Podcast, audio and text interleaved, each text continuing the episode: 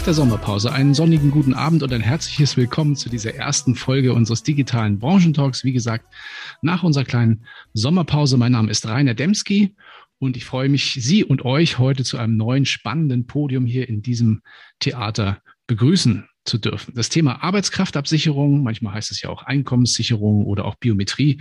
Das Kind hat ja viele Namen und jeder nennt das so ein bisschen anders, ist seit einigen Jahren schon ein sehr starkes Fokusthema in der Versicherungswirtschaft und das auch, wenn es bislang noch nicht so ganz gelungen ist, würde ich jetzt mal so sagen, überwiegende Teile der arbeitenden Bevölkerung in Absicherung zu bringen. Es sind ja immer noch so bummelig 25 Prozent Absicherungsquote. Kann man mich gerne korrigieren, wie sich das inzwischen verändert hat, aber ich glaube, da sind wir immer noch. Vielleicht ist aber auch gerade deshalb so ein Hype, denn in Zeiten, in denen die klassische Lebensversicherung es immer schwerer hat, sind andere Potenziale vielleicht nicht nur fachlich, sondern auch wirtschaftlich und vertrieblich sinnvoll. Umso mehr wollen wir uns heute auch über die Vertriebs- und Beratungspraxis im Biometriesegment unterhalten und dazu haben wir zwei profunde Gäste eingeladen. Wir begrüßen aus dem Hause der Nürnberger Versicherung den Leiter Produkt- und Markenmanagement Leben, Herrn Dr. Michael Martin. Einen wunderschönen guten Abend. Schönen guten Abend. Hallo an alle. Als zweiten im Bunde haben wir dabei den Fachkollegen, der schon seit vielen Jahren sehr intensiv mit dem Thema Biometrie unterwegs ist. Man kennt ihn auch unter seinem Pseudonym der BU-Profi. Schön, dass du heute bei uns bist, lieber Guido Leberg.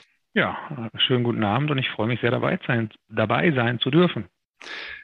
Und durch diesen Abend natürlich führt uns auch neben meiner Wenigkeit mein geschätzter und Freund und Kollege, übrigens auch ein tiefer Kenner der Biometrie aus dem Hause der BSC, Scala Holding, Worksurance, Biometrie, Expertenservice. Ich weiß nicht, was ich sonst alles erzählen soll. genau. Ahoi, lieber Christian Schwalb. Grüß dich. Hallo, herzlich willkommen in die Runde. Ich hatte jetzt vorhin festgestellt, dass wir noch gar nicht die Anrede geklärt haben. Ich glaube, wir Doch. sind alle vier per Du, dass wir das gut hinkriegen, oder? Haben wir, haben wir. Haben wir schon. Wunderbar. Genau. Genau. Sehr schön. Ja, und dann begrüßen wir natürlich auch alle Zuschauer da draußen. Herzlich willkommen. Einmal natürlich hier im Zoom. Chat und im, im, im Zoom-Umfeld, aber natürlich auch in allen möglichen sozialen Medien. Wir sind heute live auf Facebook, wir sind live auf YouTube und live auf LinkedIn. Und wenn es Fragen gibt, jetzt in der nächsten Zeit, die so vielleicht im Rahmen der Diskussion auftreten, gerne schon mal hier entweder im Chat stellen oder in den sozialen Medien. Unsere Redaktion da draußen ist sehr aufmerksam und schaut, dass die ganzen Fragen dann auch zu uns kommen. Wir würden in der ersten halben Stunde unsere Talkgäste heute mit ein paar Fragen konfrontieren, die wir selber vorbereitet haben. Aber wie gesagt, ähm, gerne schon zwischendurch Fragen stellen. Wir würden das alles sammeln. Und ab der zweiten Hälfte ist dann auch die offene Fragerunde eröffnet. Wer Lust hat und Spaß hat und hier in Zoom mit dabei ist, kann natürlich auch gerne live mitdiskutieren. Wir können auch hier gerne mal die Sprachfreigabe aktivieren und dann können wir hier auch vielleicht in größerer Runde noch diskutieren. Würde mich freuen.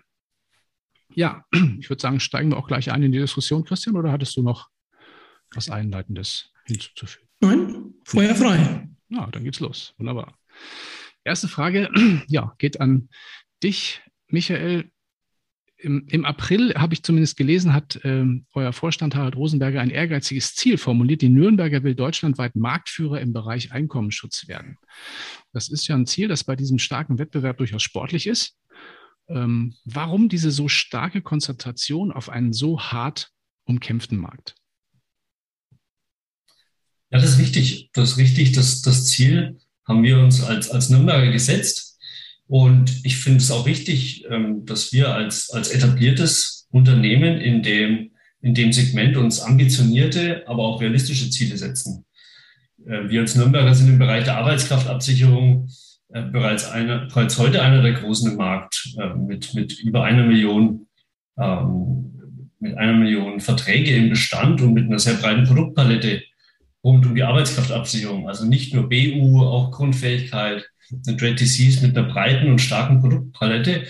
Und wir sehen als Nürnberger da einen, einen riesen, riesen Wachstumschancen in diesem Marktsegment rund um die Arbeitskraftabsicherung. Und du hast es ja gerade gesagt, die Marktdurchdringung, die ist relativ gering. Wir liegen zwischen 25 und 30 Prozent. Also da ist Riesenpotenzial. Und deswegen haben wir uns eine starke Wachstumsstrategie auch ähm, ja, uns auf die Fahne geschrieben. Und daraus ist diese ja, ambitionierte Zielformulierung entstanden. Aber ich meine, durch unsere Position als Nürnberger mit einem großen Bestand, großer Erfahrung, äh, starken Vertrieb, äh, durchaus ein realistisches Ziel. Und ja, da freuen wir uns auf die nächste Zeit, was da passiert. Mhm. Dann ist das ja trotzdem ein Segment, also das schon seit vielen Jahren auch stark umkämpft ist im Markt. Ne? Also da tummeln sich ja sehr, sehr viele Anbieter, sehr viele, die auch, auch schon über größere Bestände verfügen, auch sehr viele, die neu eingestiegen sind in diesen Markt. Das heißt, der Wettbewerb wird nicht kleiner. Er wird vielleicht auch ein bisschen filigraner. Ähm, die Produkte verändern sich sehr, sehr schnell auch, finde ich, also im Vergleich auch zu anderen Sparten. Ähm, wie, wie, wie, wie ist das Eigenbild der Nürnberger in diesem Umfeld? Ihr habt ja auch ein neues Produkt in dem, in dem Bereich gelauncht. Wie ist euer Eigenbild für das Thema Biometrie und wie, sagen wir, wie, wie weit ist dieser Weg bis, bis, zu, diesem, bis zu diesem Erreichen des Ziels äh, Marktführerschaft? Kann man ja. das schon so sagen? Ja gut, wie weit dieser Weg bis zur Marktführerschaft ist, das ist schwer zu sagen. Das liegt ja nicht nur an uns selbst, das ist, liegt ja auch an den anderen Unternehmen, wie die sich in den nächsten Monaten und Jahren schlagen. Und ähm, der Harald Rosenberger, wenn Sie genau hinhören, hat auch keine Zeitvorgabe gemacht, wann wir das erreichen wollen. Ja. Für uns ist es wichtig, dass wir in den nächsten Monaten und Jahren, dass es für uns in die richtige Richtung geht. Außerdem meine ich, sollten wir diskutieren, ähm, was, wie, wie wir dann den Marktführer überhaupt ähm, messen wollen, nach welchen Kennzahlen. Mhm. Ähm, sicherlich ist ein, der wesentliche Indikator ist das, ist das Neugeschäft. Mhm. Ähm, wir könnten aber Neugeschäft relativ einfach beschleunigen mit einer aggressiven Preispolitik, mit, einer aggressiven Annahmepolitik. Aber genau das wollen wir als Nürnberger nicht. Das heißt, wir haben da eine, eine ziemlich restriktive Nebenbedingung in unserer Wachstumsstrategie, denn wir wollen gesund wachsen. Ja, also wir wollen nicht auf Teufel komm raus in den nächsten Monaten wachsen und damit wir in, in zwei Jahren sagen können, wir sind, ähm, wir sind Wachstumssieger im Neugeschäft. Nee, wir wollen eine, eine gut ähm, abgestimmte Preis- und Annahmepolitik. Das ist schon immer seit vielen Jahren eins der, der großen, großen Ziele und strategischen Vorgaben der Nürnberger und das wollen wir auch, auch in dieser Wachstumsstrategie uns beibehalten. Deswegen, wann, wie schnell uns das gelingt, ähm, ist schwierig zu sagen. Und ähm, auf Teufel komm raus, keine aggressive Preispolitik hat natürlich auch zur Folge, dass wir preislich nicht immer ganz vorne liegen werden als Nürnberger. Und auch wenn wir ähm, nicht dieses Geschäft einsammeln mit vereinfachten Gesundheitsfragen, mit Dienstobliegenheitserklärung, da landen wir als Nürnberger, wird man uns da relativ restriktiv ähm, auch sicherlich auch in der Vergangenheit und auch in der Zukunft wahrnehmen. Das heißt, wir möchten gesunden, einen gesunden Weg gehen. Deswegen ist das Thema Marktführerschaft, muss man auch mal überlegen, an was wollen wir das überhaupt messen. Und wir sind auch überzeugt, den Weg, den wir gehen wollen, dass der mittel- und langfristig auch der richtige Weg ist und der wird sich am Ende auszahlen. Das ist, davon sind wir, sind wir überzeugt. Und ähm, nochmal zurück auf Ihre Frage kommend, auf deine Frage kommt, äh, wo wir stehen. Ähm, jetzt haben wir, meine ich, einen großen Schritt mit den neuen Produkten gemacht, mit einer neuen Berufsunfähigkeitsversicherung, mit einer neuen Grundfähigkeitsversicherung und einen richtigen Schritt in die richtige Richtung. Und unsere ersten Zahlen zeigen auch, dass, es, dass wir da im Neugeschäft was spüren. Von daher sind wir da auf einem guten Weg. Wie gesagt, immer mit der Restriktion, es wird keine aggressive Preispolitik und keine aggressive Annahmepolitik der Nürnberger geben. Gut, ich meine, jeder, der sich in dem äh, Umfeld tummelt, der weiß, der Preis ist nur die eine Hälfte der, des, des, Kuchens oder die eine Hälfte der Medaille, eine Seite der Medaille. Ähm, Leistung spielt auch eine große Rolle, natürlich auch das, was dann nachher an Service-Elementen und so weiter mit in den Themen äh, passiert. Äh, mich würde trotzdem nochmal interessieren, also unabhängig von dieser Zielvorstellung, äh, gehen wir mal da vielleicht ein Stück weit von weg, aber mich würde trotzdem nochmal interessieren, ähm, welche Vertriebswege kommen da bei euch strategisch und auch operativ zum Einsatz und welche Rolle, weil wir hier ja auch im Maklerumfeld sind, welche Rolle spielt der Maklervertrieb dabei? der Maklervertrieb spielt für uns die ganz zentrale Rolle. Also wir sind schon in der Vergangenheit und das wird auch zukünftig zu sein. Wir sind davon überzeugt, die äh, Produkte der Arbeitskraftabsicherung, die, wir, die es aktuell am Markt gibt, in der Komplexität, wie wir sie haben, die sind erklärungsbedürftig und die wird, das sind Produkte, die über den Vermittler und insbesondere auch über den Makler verkauft werden. Also da, da sind wir uns da haben wir eine, eine klare Vorstellung, dass das über den Vermittler gehen wird. Mhm. Baut, glaube ich, auch die Brücke zu deiner nächsten Frage, Christian. Ja, unter anderem. Wir haben jetzt schon einige Dinge äh, besprochen bei der Nürnberger. Das klingt alles unheimlich reflektiert, Michael. Das freut mich auch, weil er hatte über einige Jahre ja schon starke Akzeptanz und, und Imageprobleme, speziell im Maklermarkt. Ich glaube, da sage ich nichts Falsches. Was waren aus eurer Sicht die, die Hintergründe für die negative Marktmeinung. Und, und was mich auch interessiert ist, was habt ihr aus dieser Zeit für Erkenntnisse denn gezogen? Ja. Ja, die, die negative Marktmeinung ist, denke ich, in erster Linie über unsere, unsere Leistungspolitik entstanden. Das hängt uns ja heute noch nach. Da sind wir auch jetzt noch regelmäßig bei Wieso im ZDF mal, mal mit dran. Ja, es ist zwar immer wieder der gleiche Bericht seit zehn Jahren, aber trotzdem wird er immer wieder aufgewärmt und ähm, damit uns konfrontieren. Also ähm, da führt kein Weg dran vorbei. Ähm, was, was ich sagen kann, ist, wie wir, wie wir heute arbeiten. Und heute kann ich sagen, haben wir eine extrem professionelle Leistungsbearbeitung und wir haben in den letzten Jahren da einiges getan an der Stelle. Also wir sind in den letzten Jahren deutlich schneller geworden in der Leistungsbearbeitung, äh, inzwischen auch unter Marktschnitt. Wir haben unsere Prozesse verbessert. Wir versuchen Entscheidungen schneller zu treffen, insbesondere bei klaren Krankheitsbildern.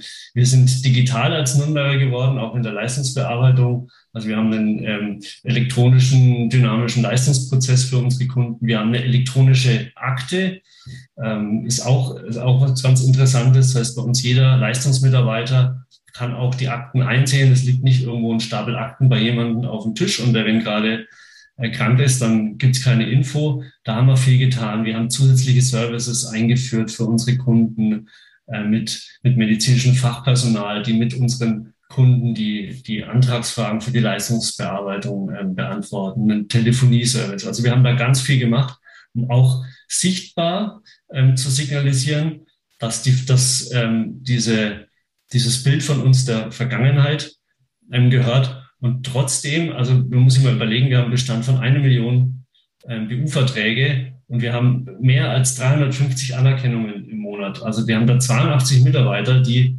dort Tag für Tag Leistungsfälle prüfen und trotzdem wird es auch dazu, heute noch dazu kommen, dass da mal auch mal was schief läuft. Das, ähm, aber da haben wir den großen Anspruch, äh, immer besser zu werden und da hat sich richtig viel getan in den letzten Jahren.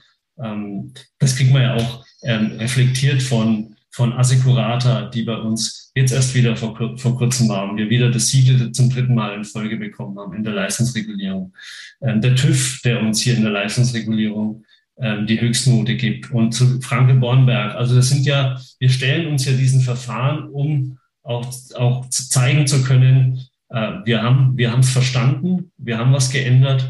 Und ich meine, da sind wir als Nürnberger äh, inzwischen das kann nicht mehr unsere Schwäche sein. Ich sehe das eher inzwischen Leistungsbearbeitung als eine unserer großen Stärken. Das führt mich gleich zu meiner zweiten Frage, weil wir sprechen ja heute doch über Erfolg und, und Misserfolgsgeheimnisse. Du hast einleitend auch schon mal erwähnt, dass ihr ja die neue BU rausgebracht habt und auf der Produktseite agiert habt. Das, was wir jetzt zuletzt aber gehört haben, sind alles Themen, die eher außerhalb vom Produkt passieren.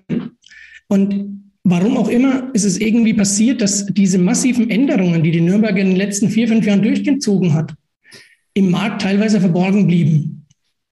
Also ich bin da jetzt ein bisschen Insider, weil wir eben über das Verfahren mit der Assegurata so ein bisschen wissen, was bei euch sich getan hat. Harald Rosenberg hat es neulich im Podcast öffentlich mal gemacht, dass wir bei der Erstprüfung des Siegel versagt haben, weil eben die Qualität nicht gestimmt hat und ihr einige Hausaufgaben machen musstet in den Jahren 17 und 18. Da ist ja einiges passiert. Was ist der Hintergrund, dass sowas eher im Hintergrund bleibt und die Produktgestaltung immer noch im Vordergrund steht?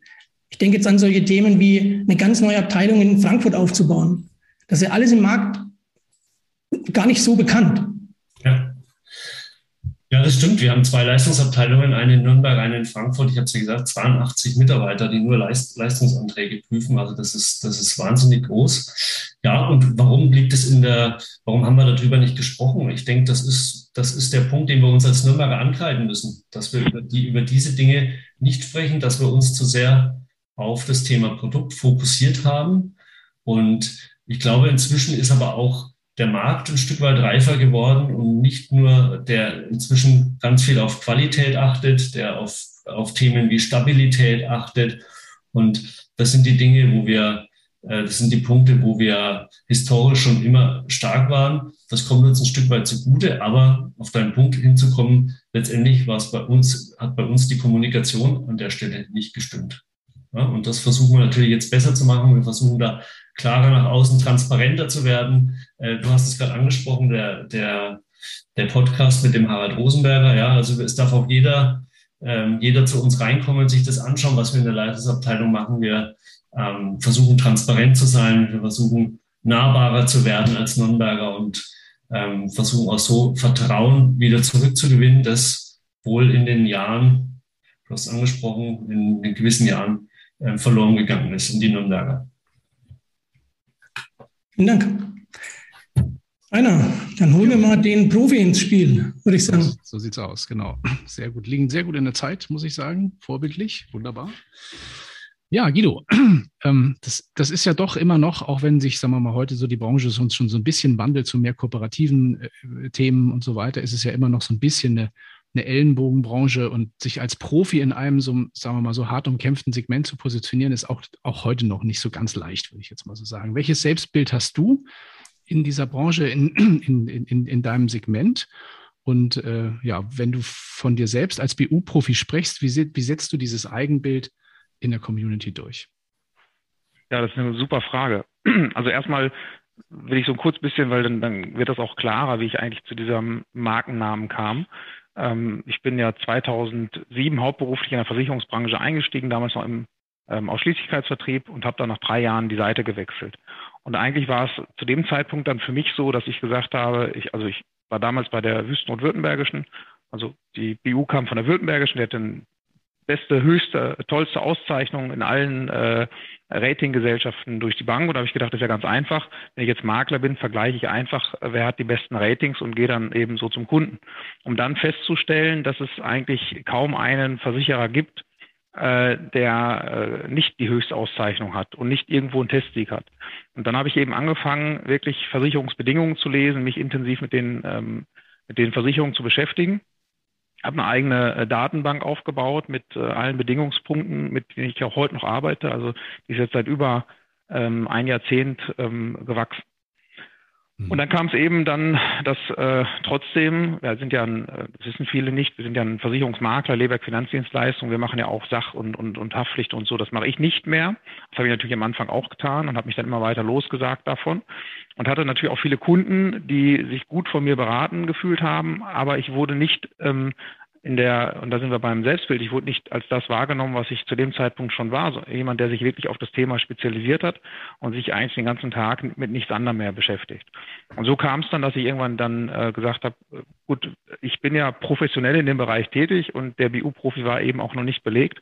Und so bin ich dann äh, mit diesem Markennamen und mit der ähm, gleichnamigen Homepage dann, dann reingestartet. Und das hat natürlich am Anfang ähm, ein bisschen auch äh, für Skepsis gesorgt. Das habe ich dann mitbekommen bei, bei vielen. Und die haben mich dann so ein bisschen äh, ähm, ja, schief angeguckt, sage ich mal. Das, den Markennamen gibt es jetzt, glaube glaub ich, auch seit fünf Jahren oder so ungefähr um die Kante. Und ähm, ich glaube aber, dass ich dann auch ganz schnell bewiesen habe, auch Versicherungen haben mich ja am Anfang so ein bisschen ähm, belächelt dafür, dass ich gesagt habe, naja, komm, wollen wir nicht mal über das Thema Berufsunfähigkeitsversicherung sprechen. Ähm, die meisten Versicherungen waren das nicht gewohnt oder sind es heute auch noch nicht, dass ein Makler kommt, der sagt, äh, lasst uns doch mal über das Thema sprechen. Ja, weil viele Versicherungen ähm, sind in den letzten Jahren ist, hat sich das gewandelt, aber trotzdem noch so der Meinung, naja, wir haben ein Produkt und das geben wir nach draußen und wir sind doch eh die tollsten und die besten und ähm, der Makler, der kauft nach Siegeln und nach Prospekten. Und als ich dann angefangen habe, mal aufzuzeigen, dass es auch anders funktioniert und anders auch besser funktioniert, ähm, das war nicht ganz einfach. Ähm, und ich glaube aber, dass ich persönlich auf einem guten Weg bin, aber dass auch die ganze Branche auf einem guten Weg ist. Es gibt jetzt ähm, viel mehr Makler. Also das merke ich auch. Ich habe ja einen, ähm, einen Videokurs, die BU-Profi-Strategie, jetzt vor einigen Monaten ins Leben gerufen und da ähm, haben sich viele Makler das auch schon, schon geholt, den Kurs, und dann bekomme ich auch mhm. Feedback. Und das Feedback ist von vielen Maklern, dass die auch sagen, ich hole mir diese, diese Hilfestellung, weil ich eben es leid bin, so dieses altmodische Arbeiten, was ich bis, äh, ja, bis jetzt eigentlich gemacht habe, sondern ich will wirklich strukturiert so einen Prozess machen. Und ich will mich da eigentlich ein bisschen ähm, abheben von der, von der Masse. Und da bin ich der Meinung, das kommt im Markt mittlerweile immer mehr, dass Makler ähm, ja ihre eigene, ihr eigenes Thema daraus machen. Also ohne, ohne zu viel von deinem Know-how und von deinem Kurs jetzt hier, aber das, dafür sind natürlich auch unsere Zuschauer hier heute dabei, würde ich jetzt mal so sagen, dass sie auch ein bisschen so auch, auch mal so reinluschern dürfen in diese Thematik. Wenn du sagst, altmodisches Arbeiten und jetzt machst du es ein bisschen, machst du es anders, ja, wo sind genau die Unterschiede? Also was machst du anders und was ist so daran auch und welch, und, und was, was, sagen wir mal, entscheidet dann auch, weil das ist ja heute unser Thema, über Erfolg und Misserfolg? In der ja, Beratung? Äh, verrate ich gerne, ähm, weil ich glaube, das ist dann, ich habe das neulich mal gehört, das äh, finde ich jetzt passt auch hier ganz gut, ähm, wo jemand über das Thema Patente, das war ja die Impfstoffdiskussion, äh, soll man Patente freigeben oder nicht? Und da äh, war eine sehr schöne Aussage und die gilt jetzt auch hierfür, dass man gesagt hat, man kann ruhig alle Patente freigeben. Ähm, es kommt auf das Know-how im Hintergrund an, also die Umsetzung. Und ähnlich ist es hier auch. Das heißt, wenn ich jetzt Ideen gebe, deswegen an alle, die das jetzt sehen und die sagen, hey, finde ich klasse, dann ähm, geht es immer um die Umsetzung, weil das Umsetzungs-Know-how, das das führt irgendwie ähm, miteinander rein, das muss halt passen.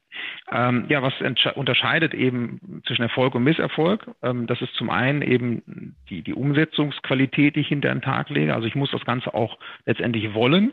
Und bei mir hat sich letztendlich ja die ganze Struktur verändert. Das heißt, aus meiner Sicht führt um eine strukturierte Beratung in der Berufsunfähigkeitsversicherung und auch in der Grundfähigkeitenversicherung letztendlich kein Weg vorbei. Das heißt, ich sollte etwas aufbauen, das kann man auch jetzt als Blaupause gar nicht so mitgeben, weil das sieht bei jedem Makler anders aus hängt natürlich von der Spezialisierung ab. Wenn einer sagt, ich habe mich auf Reiter spezialisiert, dann ist da ein anderes, ein anderer Prozess dahinter, als wenn einer sagt, ich habe mich auf Lehrer oder auf Beamte spezialisiert. Und das ist mhm. wieder was anderes, als wenn einer sagt, ich mache Ärzte.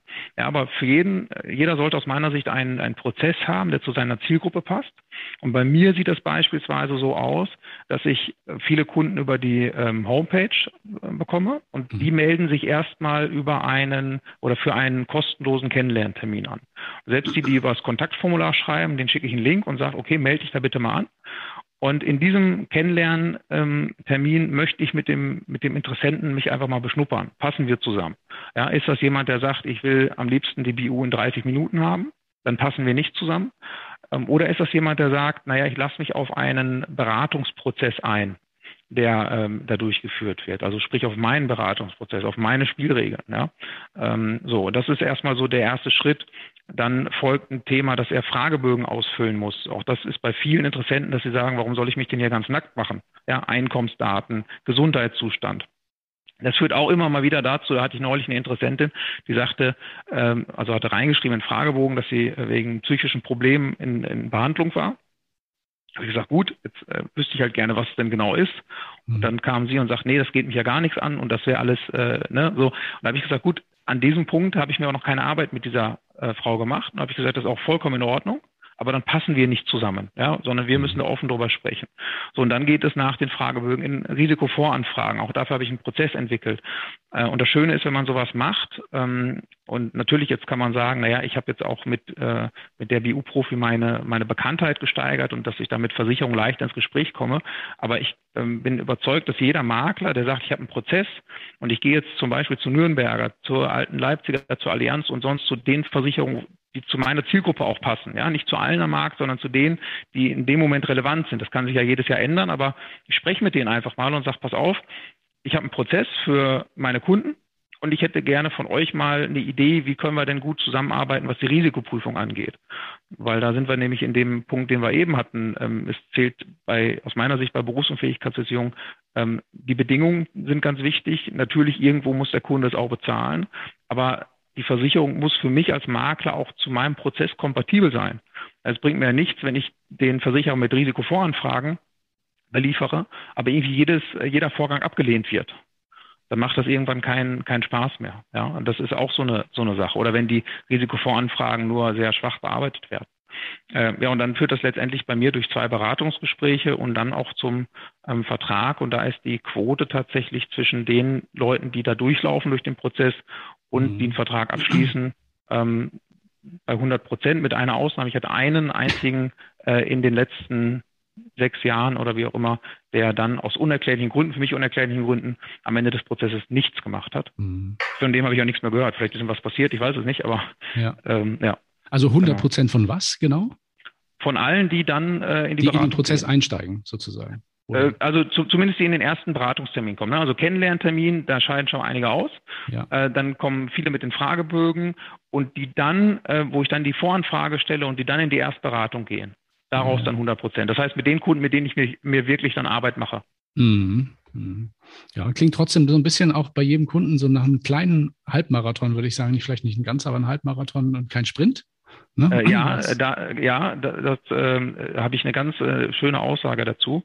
Äh, also zwei Aussagen eigentlich, die ich, die ich da sehr interessant finde. Ähm, das eine ist, äh, dass ich sage, ich bin ja als Versicherungsmakler ähm, erfolgsabhängig oder wird ja erfolgsabhängig vergütet, ist ja kein Geheimnis. Das kann man dem Kunden ja auch offen kommunizieren. Und ich sage einfach, da ich ja ein, also wenn jemand ein maximales Interesse an einer Effizienz hat, dann bin ich das. Und ich bin überzeugt, wenn es eine sinnvolle, für mich und den Kunden sinnvolle, effizientere Möglichkeit gäbe, als durch diesen Marathon oder Halbmarathon äh, durchzugehen, dann wäre ich ja der Erste, der ein Interesse daran hat, das zu tun. Und der zweite Punkt, den ich immer äh, sage, diese Zeit, die wir uns hier nehmen, die brauchen wir so oder so.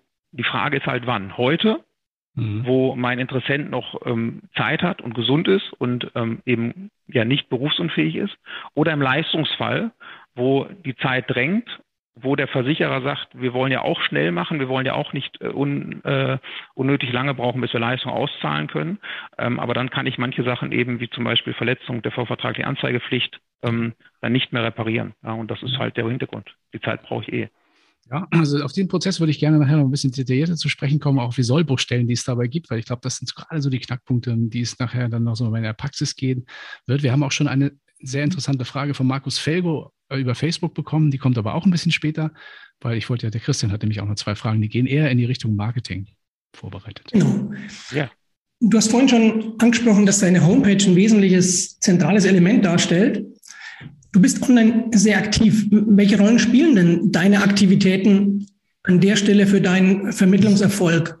Und Anschließend daran vielleicht noch die Frage, welche Werbeformate findest du wichtig und sinnvoll für einen erfolgreichen Vertrieb von Biometrieprodukten? Da hast du ja Erfahrungen sammeln dürfen seit 2011. Ja, ähm, zwei sehr gute Fragen. Also ich versuche mal äh, möglichst detailliert darauf einzugehen, weil es ist gar nicht so einfach, das zu beantworten. Also erstmal die Homepage ist für mich äh, der zentrale Knotenpunkt, um Kunden zu gewinnen. Also wirklich die Homepage und der Content, also sprich die Anfragen, die über Google kommen. Äh, es gibt noch so ein paar andere äh, Sachen, wo ich immer mal wieder neue Kundenanfragen darüber bekomme. Das ist zum Beispiel äh, Beiträge für Fachmagazine ähm, die dann auch ähm, überwiegend natürlich von Maklern gelesen werden, aber eben dann auch von teilweise von, ich sag mal, Versicherungsberatern, die äh, sagen, ich suche einen guten Vermittler für mein Kind, für Bekannte oder sonst was, die kommen dann auch. Also das ist auch mit einem Vertriebskanal.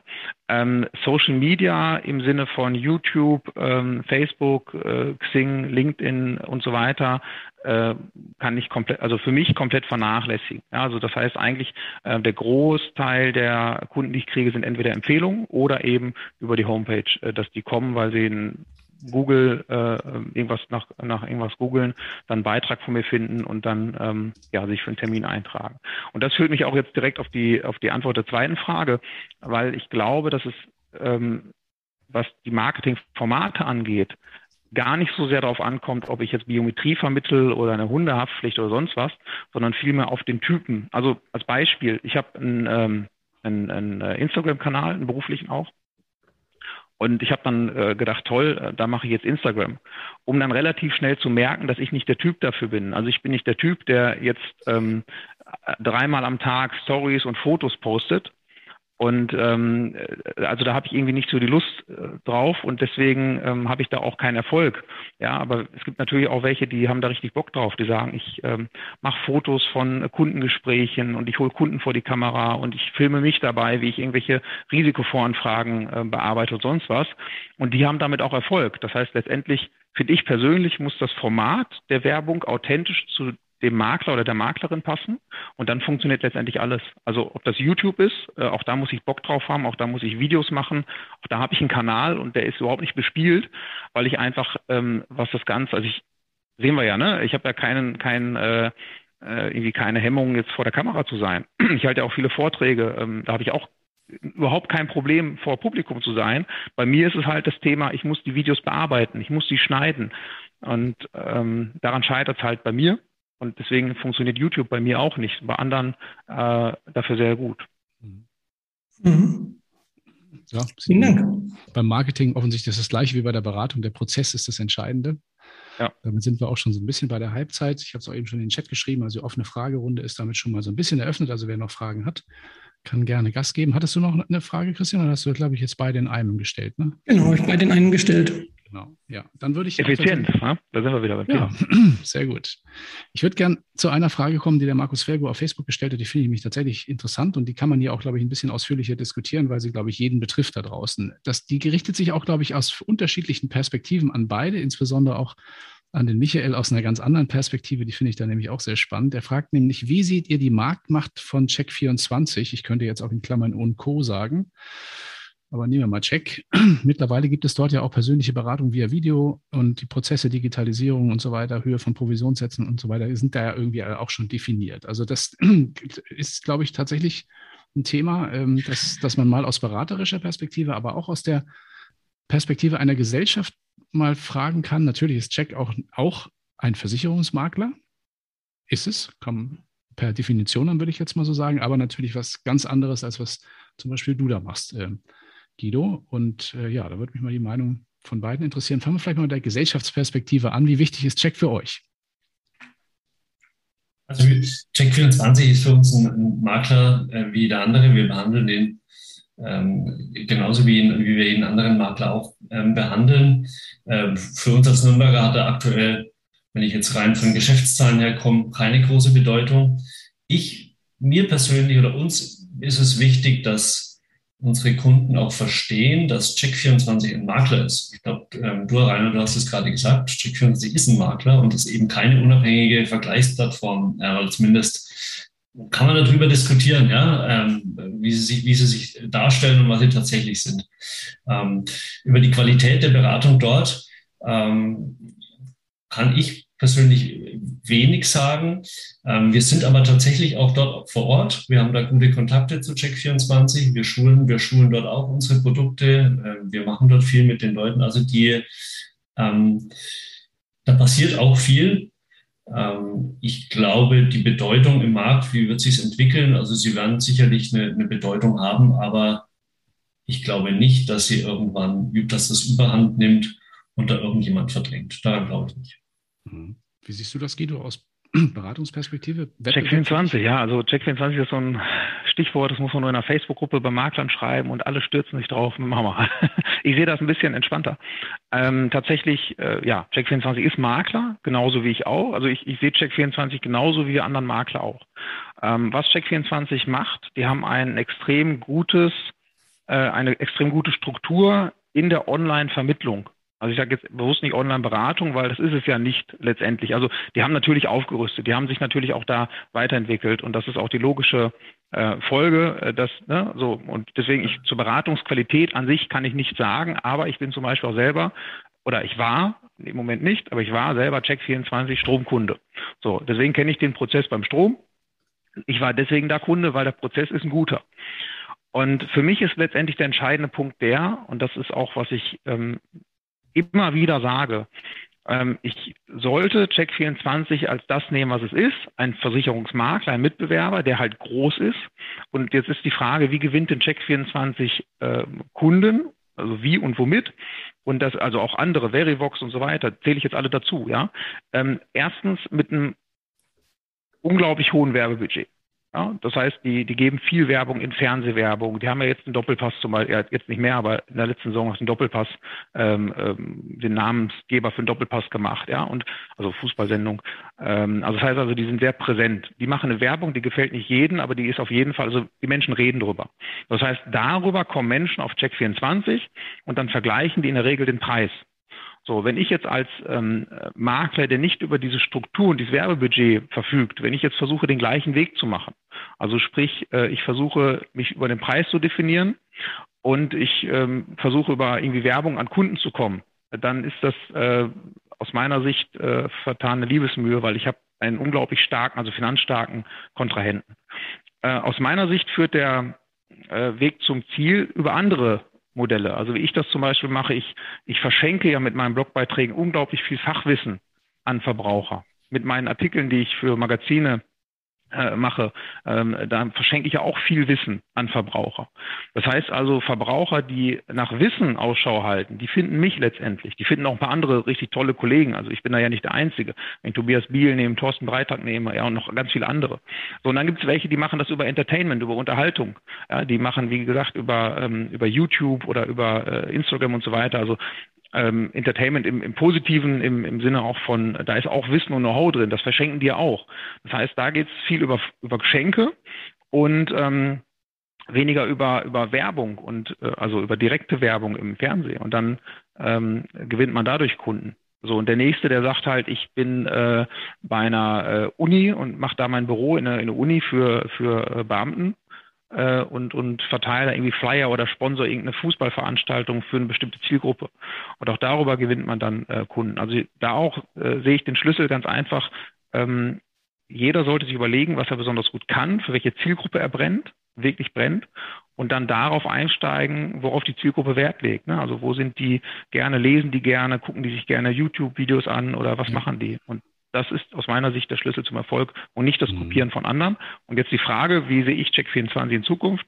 Ich glaube, die werden weiterhin stark wachsen, die werden sich weiterhin verändern. Ja. Und das ist eine gute Nachricht, weil ähm, das muss ich eben auch und das muss jeder andere Makler und Maklerin, die am Markt bestehen wollen über viele Jahre, die müssen ja. das auch. Und das ist auch gut so. Ja, also wir müssen uns ja nicht auch nicht auf einen, sagen wir mal, Anbieter konzentrieren, der jetzt irgendwie, sagen wir, vielleicht eine hohe Präsenz genießt durch die, durch die Markenbekanntheit, aber generell vielleicht das Thema Online-Angebot oder auch Online-Vergleich spielt natürlich auch in solchen Segmenten eine Rolle.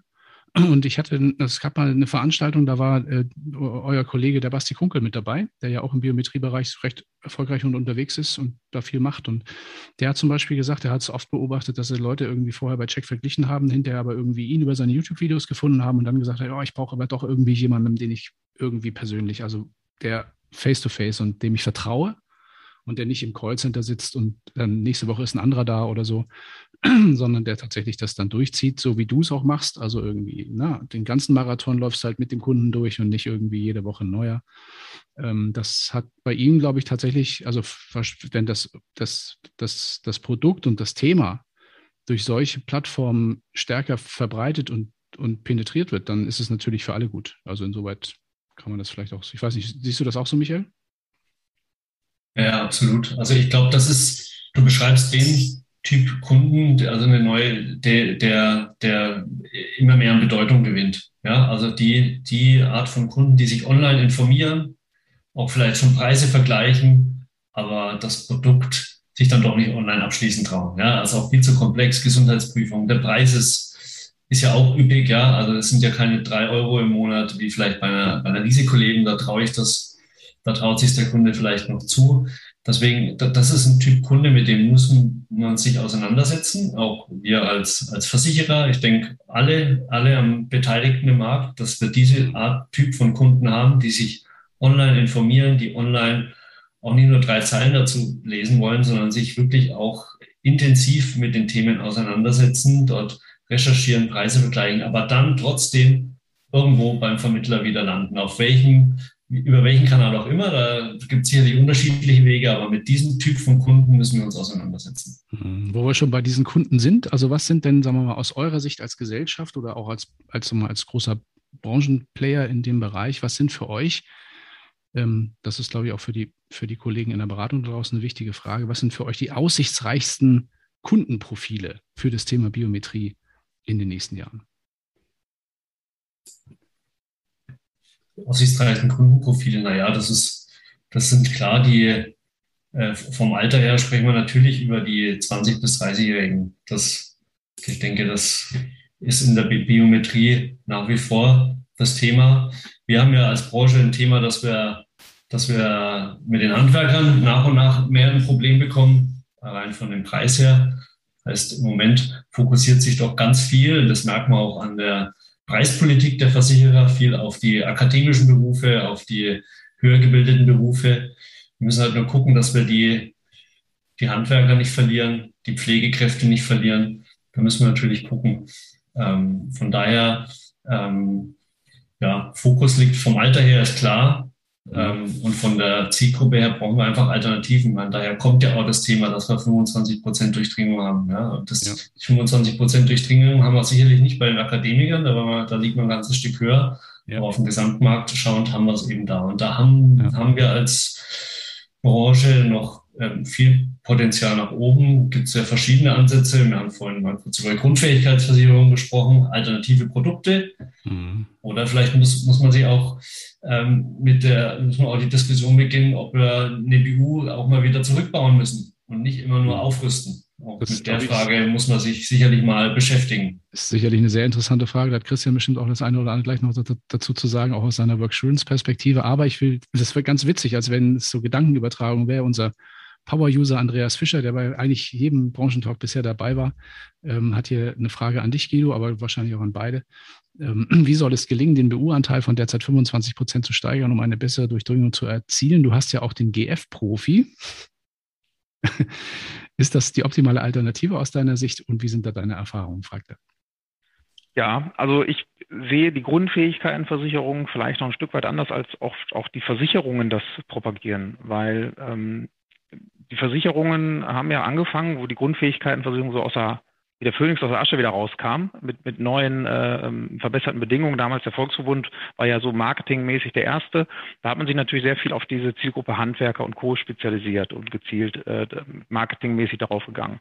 Ähm, für mich ähm, hat die Grundfähigkeitenversicherung eine Qualitätsstufe erreicht, die aus meiner Sicht vergleichbar ist mit der BU. Also da gibt es für mich kein besser oder schlechter, sondern das ist, sind zwei gleichwertige Produkte mit dem Unterschied, ähm, ich habe zwei unterschiedliche Ziele, die ich damit absichere.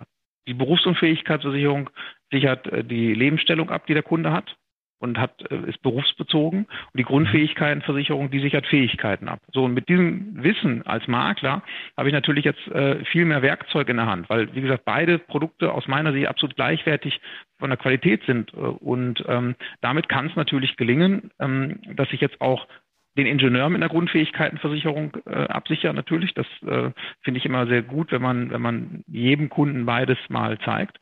Äh, und aber natürlich auch Berufe, und wir haben ja gerade schon ein paar Berufe angesprochen, wie zum Beispiel im Pflegebereich oder im ähm, Gesundheitswesen, sprich Krankenpfleger, Krankenschwestern, die verfügen über ein gutes Einkommen, also die verdienen nicht schlecht, äh, mit Schichtzulage und so weiter kommt da was zusammen.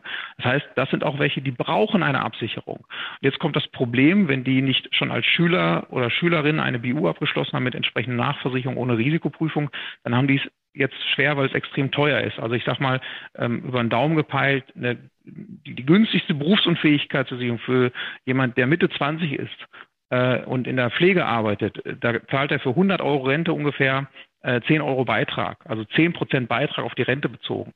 Das heißt, wenn man dann vernünftig absichern will mit, mit 2000 Euro, bin ich bei 200 Euro äh, Monatsbeitrag für eine Berufsunfähigkeitsversicherung. Da muss man dann eben überlegen, bietet man jetzt eine Grundfähigkeitenversicherung an und erklärt auch, was der, was der Hintergrund ist, mit allen äh, Vor- und Nachteilen. Ja? Und ich glaube, dass diese diese Offenheit gegenüber den, ähm, den Produkten einfach mehr kommen sollte beim Makler. Und dann erreichen wir auch eine höhere äh, Absicherung, als das jetzt ist. Und bei den 25 Prozent will ich einfach dazu sagen, ähm, wir gehen ja jetzt bei 25 von 100 Prozent ist das Beste aus. Da sind natürlich auch ganz viele drin, da macht es gar keinen Sinn, die zu versichern. Da macht es keinen Sinn, weil die noch viel zu jung sind und nicht versichert werden können oder viel zu alt sind, sprich schon im Rentenalter sind.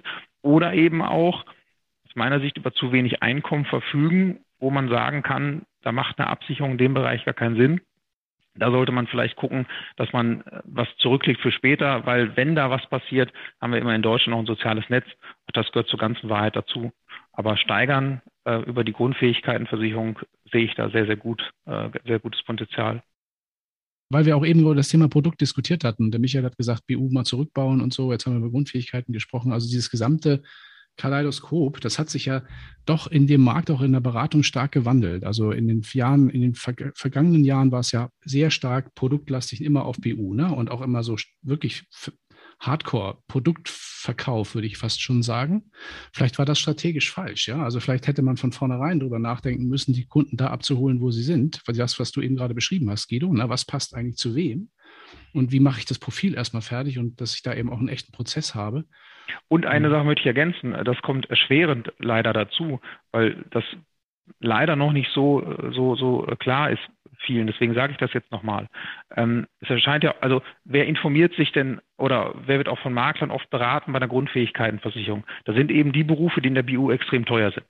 So, und dann kommt natürlich der Eindruck, entsteht, dass äh, wenn ich jetzt sage, ein Krankenpfleger oder eine Altenpflegerin zahlt 180 Euro für 1800 Euro Berufsunfähigkeitsrente und die Grundfähigkeitenversicherung kostet nur 80 Euro. Dann entsteht der Eindruck, das ist ein minderwertiges Produkt weil ich ja. das von dieser, von dieser Sichtweise betrachte.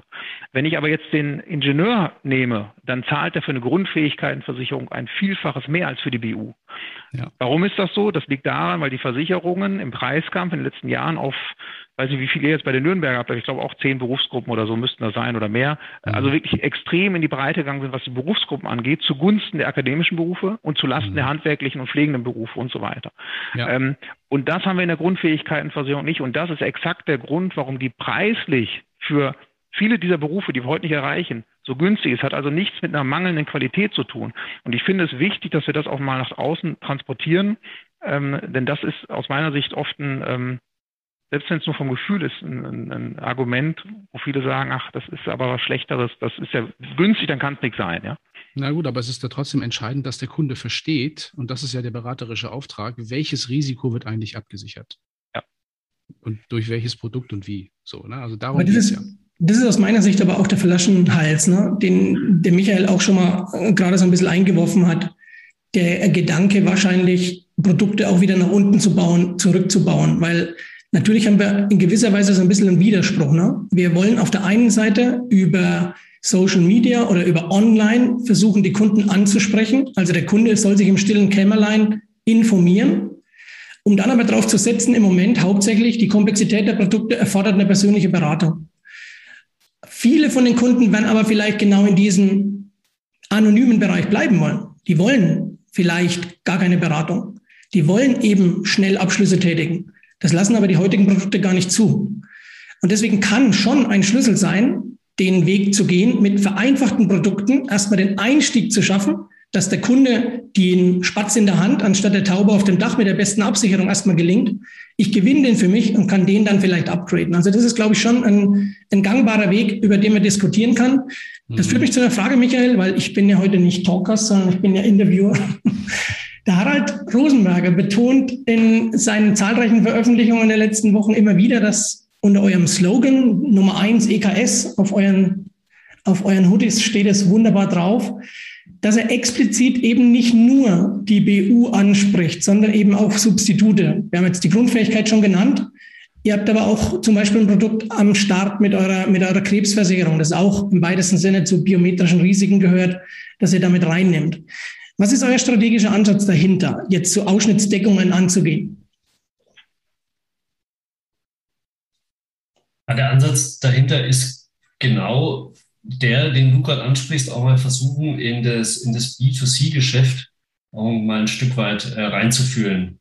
Ist es möglich, einfache Produkte, und das ist, das ist das A und O, einfache Produkte auch direkt an den Kunden zu bringen? Da, denke, da haben wir genug in der Branche. Nahezu alle großen Versicherer versuchen hier, versuchen sich damit ähm, mit dieser Zielgruppe, für diese Zielgruppe Produkte in den, in den Markt zu bringen. Also auch wir tun das seit circa drei, drei Jahren ähm, mit, einem, mit unserem Direktvertriebsweg, dass wir sagen, wir bauen ganz einfache Produkte, Ausschnittsdeckungen, du hast gerade gesagt, eine Krebsversicherung und versuchen die, die sind äh, relativ leicht erklärbar, haben einen digitalen Abschlussprozess, versuchen dort auch einen Fuß in das B2C-Geschäft ähm, zu bekommen, wohl wissend, wenn es komplexer wird, ähm, haben wir da einen Kunden, den können wir, müssen wir dann aber anders bedienen. Und ich glaube, das ist auch die Herausforderung, vor der die Branche steht. Und ähm, das sind auch wir als Nürnberger noch ähm, in einem Lernprozess, ja, und äh,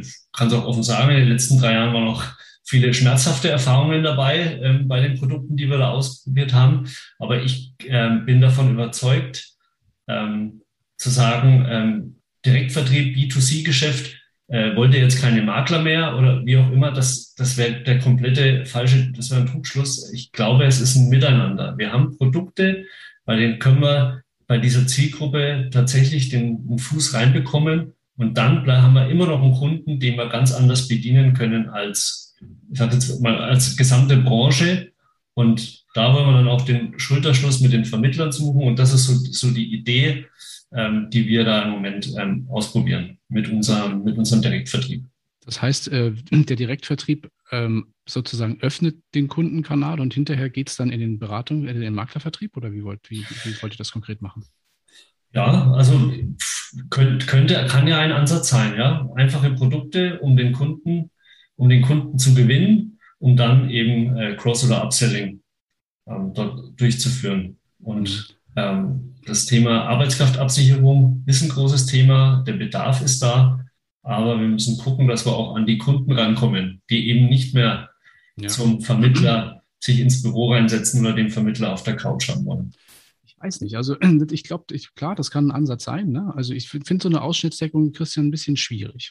Ich will auch ein bisschen erklären, warum. Das ist so ein bisschen wie, als wenn ich jetzt so sagen will, ich habe das große Thema Mobilität, ja. Und jetzt nimm mal zum Beispiel mich, wenn ich dann so pendel zwischen Scharbeutz und München. Jetzt kommt jemand und sagt, oh, du willst doch von, immer von Scharbeutz nach München und du bist ja wahnsinnig viel unterwegs, aber du hast das Thema Mobilität vielleicht noch nicht so ganz durchdrungen. Und, äh, und naja, äh, damit du es einfach hast, verkaufe ich dir erstmal ein Fahrrad. Das lasse ich jetzt mal so wirken, ja. Ich glaube, dass die, die Kunst in der Betrachtung für dieses Thema ist, dass wir das Experten-Know-how von uns ausblenden müssen, um die Sicht des Kunden einzunehmen. Der Kunde kriegt von irgendwoher einen Impuls und hat eine Angst und will dafür eine irgendeine Lösung und er will das gute Gefühl. Und der User heute, viele Verbraucher, wollen einfach für sich selber erstmal agieren. Das, wie viele agieren heute so, dass sie bei Amazon irgendwas kaufen und die kaufen das doppelt und dreifach, weil sie erstmal irgendeinen Schrott kaufen, aber es war gut beworben. Das passiert. Das ist das Verbraucherverhalten. Ja. Und darauf müssen wir uns ein bisschen einstellen. Aus Maklersicht sage ich natürlich auch immer, der Kunde muss bestmöglich beraten werden und er braucht die bestmögliche Lösung. Aber wenn ein Kunde von sich aus sagt, er will eigene verantwortliche Entscheidungen treffen und er will sich selber informieren, ja. dann muss es auch ein Angebot geben, auf das der Kunde zugreifen kann. Wohlweislich der, des Risikos, er kriegt nicht die bestmögliche Lösung. Ja. ja, also ich sehe das auch so. Die Gefahr, die besteht, ist, dass der Kunde komplett ohne Versicherungsschutz bleibt. Ja? Und so haben wir mit einer kleinen Lösung erstmal den Fuß in der Tür und können dann die Tür öffnen.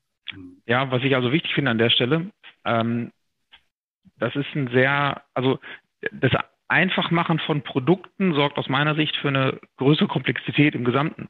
Denn ähm, wir müssen uns ja über eins im Klaren sein. Ich mache mal jetzt ein Beispiel äh, aus der Unfallversicherung. Ähm, es gibt ja welche, die sagen, ich kriege keine BU, weil ich zu krank bin dann mache ich eine Grundfähigkeit, ach, kriege ich auch nicht, Mist, Grundfähigkeit auch nicht. Ja komm, dann machst du einfach eine Unfallversicherung, hast du irgendwas. So.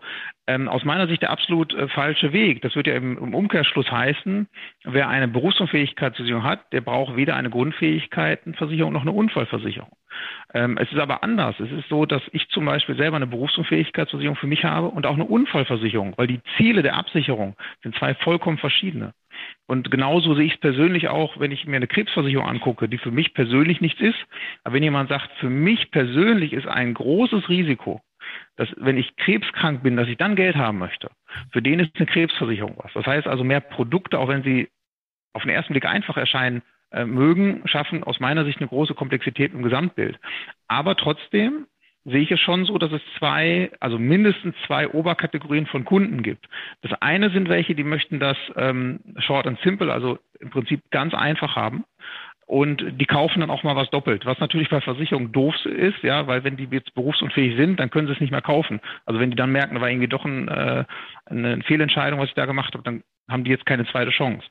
Ähm, und die anderen, das sind dann diejenigen, die sagen, und das ist, glaube ich, auch beitragsabhängig, ja, je, je, höher der Beitrag für etwas oder je höher der Preis generell auch für eine, für eine Ware, die ich kaufe, desto mehr möchte ich mir sicher sein, dass auch das Produkt perfekt zu mir passt. Und diese Gruppe, das sind welche, die sich auch im Internet informieren. Die lesen auch dann mal vielleicht zwei Tage irgendwelche, irgendwelche Forenbeiträge und Berichte und die surfen und gucken jetzt nicht nur auf den ersten Ergebnissen auf Seite 1 bei Google, sondern die gucken auch mal auf Seite 2 und Seite 3. Und die lesen sich auch 1, 2, 3 Berichte durch. Und ich glaube, dass jeder Makler oder generell jeder Vermittler gut beraten ist, wenn er sagt, ich entscheide mich für eine dieser beiden Gruppen.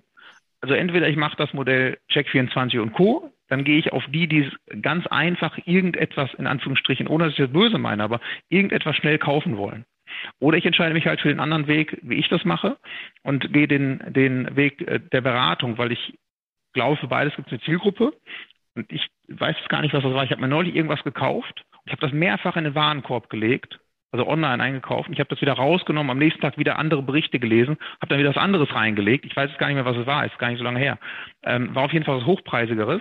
Und ich war mir ganz lange nicht sicher, was ich jetzt kaufe. Also diese Entscheidung hat lange gedauert. Das hätte ich jetzt bei einer Ware für 100 Euro nicht gemacht. Da hätte ich gesagt, komm, kaufst du halt. Und wenn es halt doof ist, ist halt, kaufst du das andere dann. Ja, und das glaube ich ist in der, in der Versicherungsbranche nichts anderes. Ähm, und deswegen glaube ich, dass die Einfachheit der Produkte nicht daran liegt, Ausschnittsdeckung anzubieten, äh, sondern die Darstellung der Produkte zu vereinfachen. Also sprich, ähm, wenn ich, wenn ich 1000 Zeichen brauche, um etwas zu beschreiben, vielleicht geht es auch in 100 Zeichen oder in einem Bild und damit klarzumachen, worum es eigentlich geht. Ich glaube, da liegt die Herausforderung, ähm, der wir uns stellen müssen, um auch da mehr zu erreichen und damit erfolgreicher zu werden. Da würde ich gerne nochmal noch mal nachhaken. Ich hatte ja vorhin schon angedroht, dass ich nochmal ein bisschen, bisschen äh, tiefer in deinen Prozess so reinschauen schauen möchte, wenn du noch ein bisschen was preisgeben magst. Äh, gleichzeitig aber auch nochmal die Aufforderung ans Publikum, gerne noch, äh, noch die eine oder andere Frage, die euch vielleicht, ich sehe auch, hier sind auch im Zoom der, eine oder andere Kollege dabei, der, der mit dem Thema auch jeden Tag zu tun hat, äh, könnt ihr gerne noch loswerden. ja. ähm, was wollte ich fragen? Genau. Guido, ähm, dein, dein Prozess, den hast du ja vorhin so ein bisschen so angerissen, der so mhm. über mehrere äh, Schritte läuft. Vielleicht kannst du den noch mal ein bisschen genauer äh, schildern. Also wie, Einstieg des Kunden, was kommt dann, was kommt dann, was kommt dann und was sind so die beraterischen Sollbruchstellen? Also wo musst du ähm, dich besonders kümmern, damit der Kunde, den du ja, hast du vorhin gesagt, 100 Prozent, ja, also damit auch 100 Prozent 100 Prozent werden. Wo sind die Sollbruchstellen im Prozess? Äh, ja, ähm, also es fängt ja damit an, dass ich erstmal ähm, in meinem Prozess mir überlege, dass ich mir ähm, also viel Arbeit pro Kunde mache. Das ist erstmal für mich ganz wichtig, dass ich mir viel Arbeit pro Kunde mache, also pro Kunde, also jemand, der auch hinter Kunde wird. Und ähm, das zeichnet dann meinen Prozess letztendlich oder das zeichnet die Beratung aus. Dass der Kunde weiß, dass ich mich wirklich umfangreich um seine, also sein Anliegen, sein Problem kümmere. Um das aber machen zu können, dass ich mir also nicht umsonst Arbeit mache, ist in meinem Prozess eben diese Thematik, ich nehme als Beispiel die Fragebögen. Das heißt, hatte ich eben schon angeschnitten, der Kunde kriegt Fragebögen zugeschickt äh, nach dem Kennenlerntermin. Und diese Fragebögen die füllt er aus und schickt er mich zurück. Und anhand der Fragebögen, also zum Beispiel zum Gesundheitszustand, zum Beruf und so weiter, sehe ich eben auch, wie alt ist er, ähm, wie gesund oder krank ist er, ähm, was hat er für Hobbys und ist das jetzt im Nachgang ein Kunde, den ich auch bedienen möchte. Weil es gibt natürlich auch da Fälle, wo ich dann vorneweg sage, also das wird mit Absicherung nichts mit uns beiden, weil das halt nicht machbar ist aus gesundheitlichen Gründen. Und dann mache ich mir keine Arbeit damit. Oder wenn der Kunde oder Interessent, Kunde ist es dann ja noch nicht, sagt, ich habe da keine Lust, das zu machen, auch da mache ich mir keine Arbeit. Also das ist, glaube ich, ein ganz wichtiger Schritt, den jeder machen kann, dass er erstmal abklärt, ähm, wird aus dieser Person, wenn ich dann alles richtig mache, wird da auch ein Kunde, eine Kundin draus am Ende des Tages. So, und dann geht's im Prozess dann eben weiter, das ist der zweite Punkt, dass ich eben ähm, Überraschungen vorbeuge. Also was meine ich mit Überraschungen? Ich habe mal, wo ich angefangen habe als Makler, dann bin ich zum ähm, äh, zu, zu jemandem rausgefahren und habe gesagt, so prima, willst du eine Berufsunfähigkeit zu sagen, wir gucken mal, was es kostet. Ach, hier haben wir den die Pfefferminzia ja, oder Zitronia und die kosten äh, für 2000 Euro Rente, kosten die 100 Euro Beitrag. Und dann sagt derjenige, ja, super, klasse, das machen wir, das ist äh, genau mein Budget, habe ich mir genauso vorgestellt. Und dann nehmen wir einen Antrag auf und dann kommt da raus, der hatte schon mal einen Bandscheibenvorfall und er hat Bluthochdruck. Und sagt die Versicherung, ja, aber da machen wir jetzt einen Ausschluss Rücken und da machen wir jetzt 10% Beitragszuschlag. Und schon passt das Angebot, was ich demjenigen gemacht habe, nicht mehr. Und dann springt er ab. Das heißt, das sind so ähm, Sollbruchstellen, ja, äh, wie du es genannt hast, die, die dann passiert sind. Und dem beuge ich vor, indem ich jetzt sage, ne, wenn ich die Fragebögen zurück habe, mache ich eine Voranfrage, spreche mit dem Versicherer ähm, oder mit den Versicherern. Und ganz wichtig für mich, das möchte ich auch betonen, nicht mit allen. Also ich gehe nicht mit der Gießkanne beim Markt, sondern ich spreche mit den Versicherern, die für diesen Kunden auch überhaupt in Frage kommen. Also mit denen ich auch gezielt das Geschäft machen möchte.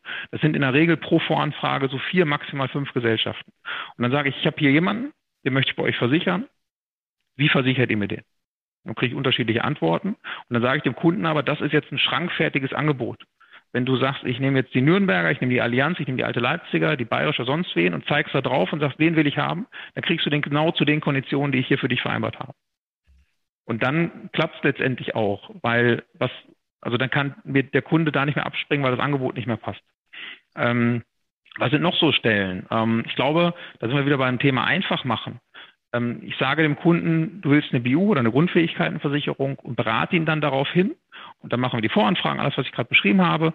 Und dann stehen wir am Ende der Kette erst einmal damit da, dass wir sagen, jetzt hast du hier eine Rente und du hast einen Beitrag. Und das ist erstmal ganz einfach. Das ist ja das, was er wollte. Und erst dann gehe ich auf Themen ein wie Rentensteigerung, wie AU-Klausel und so weiter. Und das mache ich deswegen erst zu dem Zeitpunkt. Ich nehme jetzt mal die Nürnberger, weil die Nürnberger ein gutes Beispiel dafür ist, für einen Versicherer, der viele Optionen hat. Also es gibt ja auch welche, die haben ganz viele Optionen, äh, ganz wenig Optionen. Die Nürnberger ist einer von den Versicherern, die sagen, wir haben ganz viele Bausteine, Rentensteigerung, Dread Disease Baustein, AU-Klausel, Pflegeklausel und so weiter. Wenn ich dem Kunden von vornherein jetzt mit einem Dread Disease Baustein komme und sagt, und der Kunde sagt mir, super, will ich unbedingt haben. Und die Nürnberger wird es aber nicht, sondern anderer Versicherer, die den Baustein nicht haben. Dann ist der Kunde überfordert, dann muss ich wieder zurückrudern und so weiter. Auch das ist aus meiner Sicht eine Sollbruchstelle.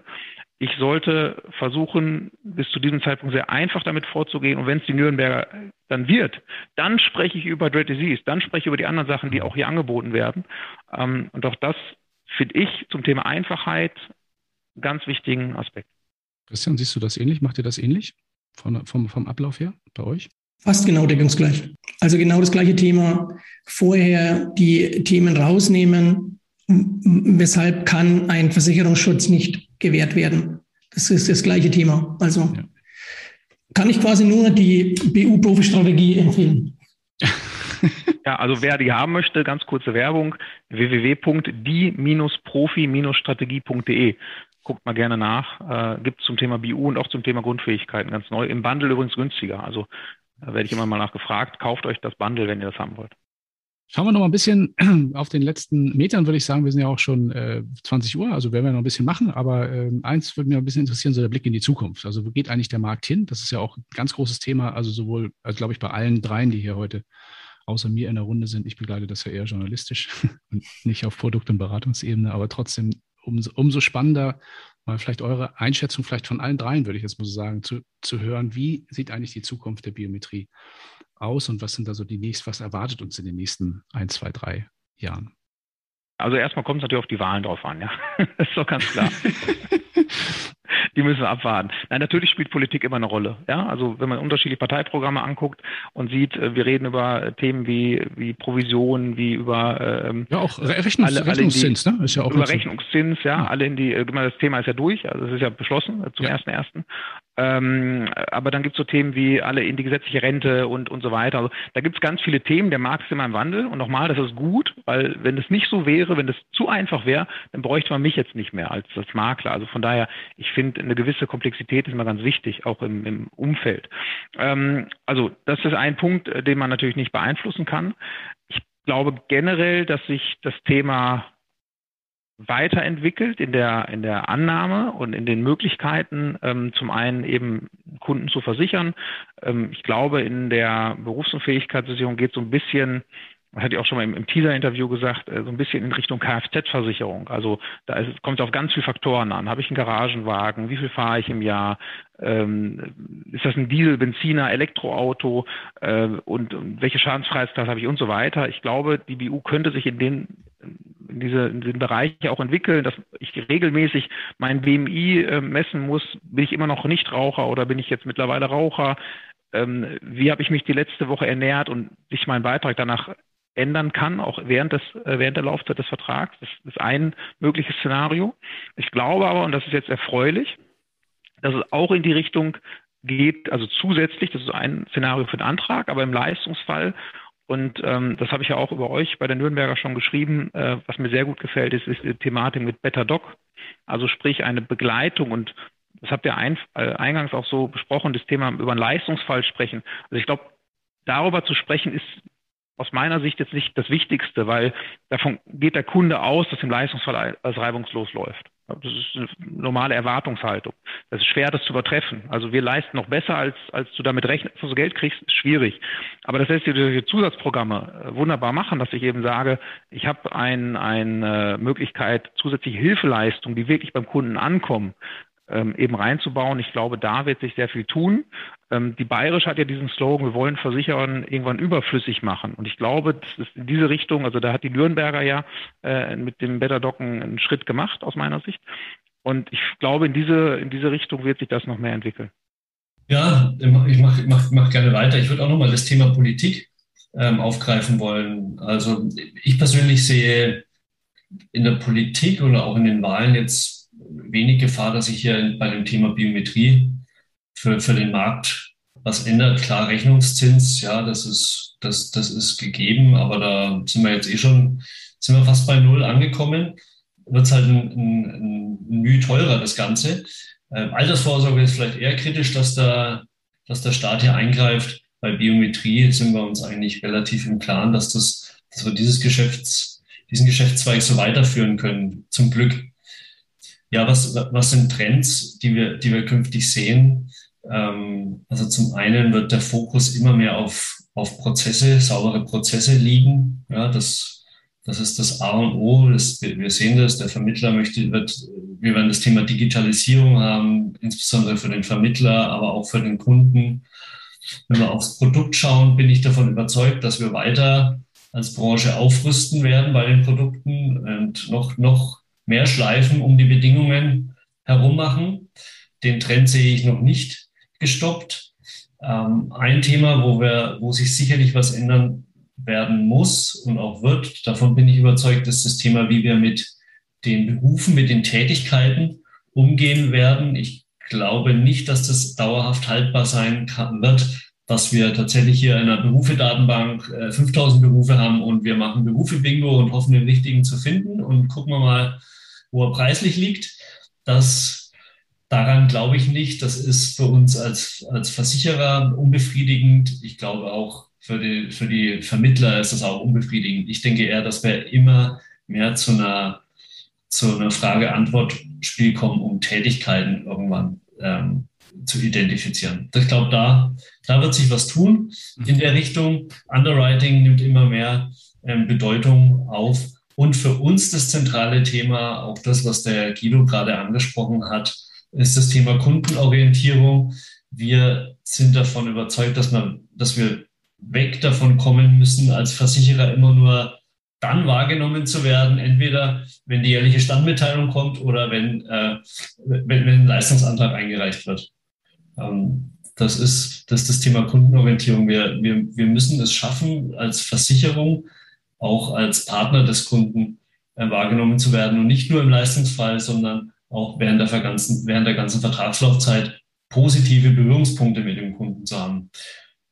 Wir als Nürnberger versuchen da den ersten Schritt jetzt zu machen. Ich glaube, da kann man als Branche können wir da noch ganz viele Schritte machen. Aber mit unserer, mit unserer App, mit, mit Coach N, wo es darum geht, wirklich dazu für zu sorgen, dass unser Kunde auch erstmal gesund bleibt, dass er sich gesund ernährt, dass er äh, generell Gesundheit erhalten bleibt, aber auch mit so einer Dienstleistung wie Better Dog, dass wir auch mit einer Dienstleistung für den Kunden da sind. Nicht nur, wenn es darum geht, jetzt hier einen Leistungsfall ähm, zu bearbeiten, sondern auch schon vorher, dass er weiß, ich habe hier eine Versicherung, da rufe ich mal an, da habe ich doch was, die kümmern sich um mich und nicht nur im Leistungsfall dann mit oder ohne Anwalt über die BU-Renten zu streiten. Das das ist mein Blick auf die, auf die Trends und auf das, was uns künftig erwartet. Okay, ich fasse mal in Schlagworten zusammen. Also Produkte werden sich verändern. Wir werden äh, das Thema Prozesse am Wickel haben. Das Thema Digitalisierung wird eine große Rolle spielen. Das Thema Kundenzentrierung haben wir eben gerade gehört. Aber natürlich auch das Thema Lifecycle im Kunden, also nicht nur Leistungsfall, sondern eben auch andere, dass man den Kunden tatsächlich begleitet. Das gilt sowohl für den Berater als auch für die für die Versicherer. Und der Andreas Fischer hat ja nochmal hinzugefügt, auch zu diesem Thema Politik und Rechnungszins, also auch die Biometrie schreibt, da wird durch die Rechnungszinsänderung um circa 10 Prozent teurer. Ich weiß nicht, ob dieser, dieser Wert äh, stimmt, aber wahrscheinlich stimmt er, weil ich glaube, er kennt sich sehr gut aus. Und ich denke mir, ähm, na klar, also das wäre vielleicht auch nochmal jetzt nicht für, für, die langfristige Zukunft, aber natürlich auch nochmal ein Vertriebsimpuls, nicht nur in Richtung Altersvorsorge, sondern auch in Richtung Biometrie in diesem Jahr noch ein bisschen was zu bewegen auf den letzten Metern. Wir haben ja immer noch, noch vier Monate, um da ein bisschen bisschen was zu tun. Christian. Ich kann eigentlich nur ergänzen, was die zwei schon gesagt haben. Meine Sicht auf die Dinge ist, dass wir in zehn Jahren uns nicht mehr groß über die BU unterhalten werden. Ich glaube, dass dieses Rad der BU sukzessive zu Ende gedreht ist. Wir werden das nicht mehr groß weiter drehen können. Wir sind als Branche, sollten wir gewarnt sein, wenn wir alles vereinheitlichen und standardisieren, die Anfragen, die Voranfragen etc., weil da wird sich der Markt immer mehr selektieren zu den Starken und es wird sich der mit dem längsten Atem durchsetzen. Ich glaube, dass wir einen bunten Markt brauchen, dass wir Ausschnittsdeckungen brauchen, dass wir mehr Produktmöglichkeiten brauchen, mehr Möglichkeiten, den Kunden zu erreichen, eben nicht nur um physische oder Online-Beratung. Der Kunde muss selber auch Abschlüsse tätigen können. Das werden alles Trends sein, glaube ich, die wir brauchen, um über die 15 Millionen, die wir bisher eingedeckt haben im Bereich der Arbeitsvertragsabsicherung hinauszukommen von den 45 Millionen äh, sozialversicherungspflichtigen Jobs. Da müssen wir rein. Schönes Schlusswort, sportliches Ziel, würde ich jetzt mal so sagen. Ich glaube, es war eine sehr spannende und interessante Runde, auch mit vielen Praxistipps. Vielen Dank auch nochmal an die Kollegen, die heute dabei waren, an dich, Guido, auch an dich, Michael. Ich glaube, das war heute sehr interessant für alle, die heute dabei waren. Ich hoffe, es waren viele dabei. Alle, die nicht dabei waren, können natürlich auch das Ganze dann nochmal in der Aufzeichnung auf dkm365.de slash Branchentalk sich anschauen in den nächsten Tagen. Und äh, bleibt auch gerne. Ach ja, das müssen wir auch nochmal, das stimmt. Das müssten wir bitte nochmal zeigen, Leute. Alle den Guido gratulieren. Geschenke, äh, die Adresse für Geschenke schreibe ich hier drunter. Ja. Genau. Den virtuellen Hochzeitstisch, sehr gut. Finde ich prima. Genau. Ja, vielleicht noch der kurze Hinweis nochmal auf die Adresse dkm365.de slash Branchentalk. Das gleiche gibt es auch nochmal auf finance.today. Da könnt ihr auch gerne verfolgen. Wir sind nämlich mitten in der Planung für die nächsten Termine, für die nächsten Wochen und Monate, was wir da noch so alles vorhaben. Wir haben noch einige spannende Themen. Ähm, einiges ist auch schon in der Planung, also bitte schaut da häufiger mal rein. Ähm, wir werden da in der nächsten Zeit einiges bewegen. Wird uns freuen, wenn wir euch dann in den nächsten Veranstaltungen hier wieder bei uns begrüßen können. Für mich war es heute ein sehr spannender und lehrreicher Abend. Ich nehme viel mit und äh, hat mir sehr viel Spaß gemacht. Vielen Dank an alle, die hier auf dem Podium waren. Ähm, auch an dich, Christian, für die, ja, würde ich mal sagen, die tolle Arbeit bei uns mit uns beiden im Cockpit funktioniert nach wie vor immer super und auch Absolut. in Zukunft freue ich mich auch auf die nächsten Veranstaltungen. Danke an alle, die zugeschaut haben, hier auf Zoom, draußen auf Facebook, auf LinkedIn, YouTube und wo auch immer. Schönen Abend euch. Bis dann. Yes, vielen Dank. Ciao. Guten Abend.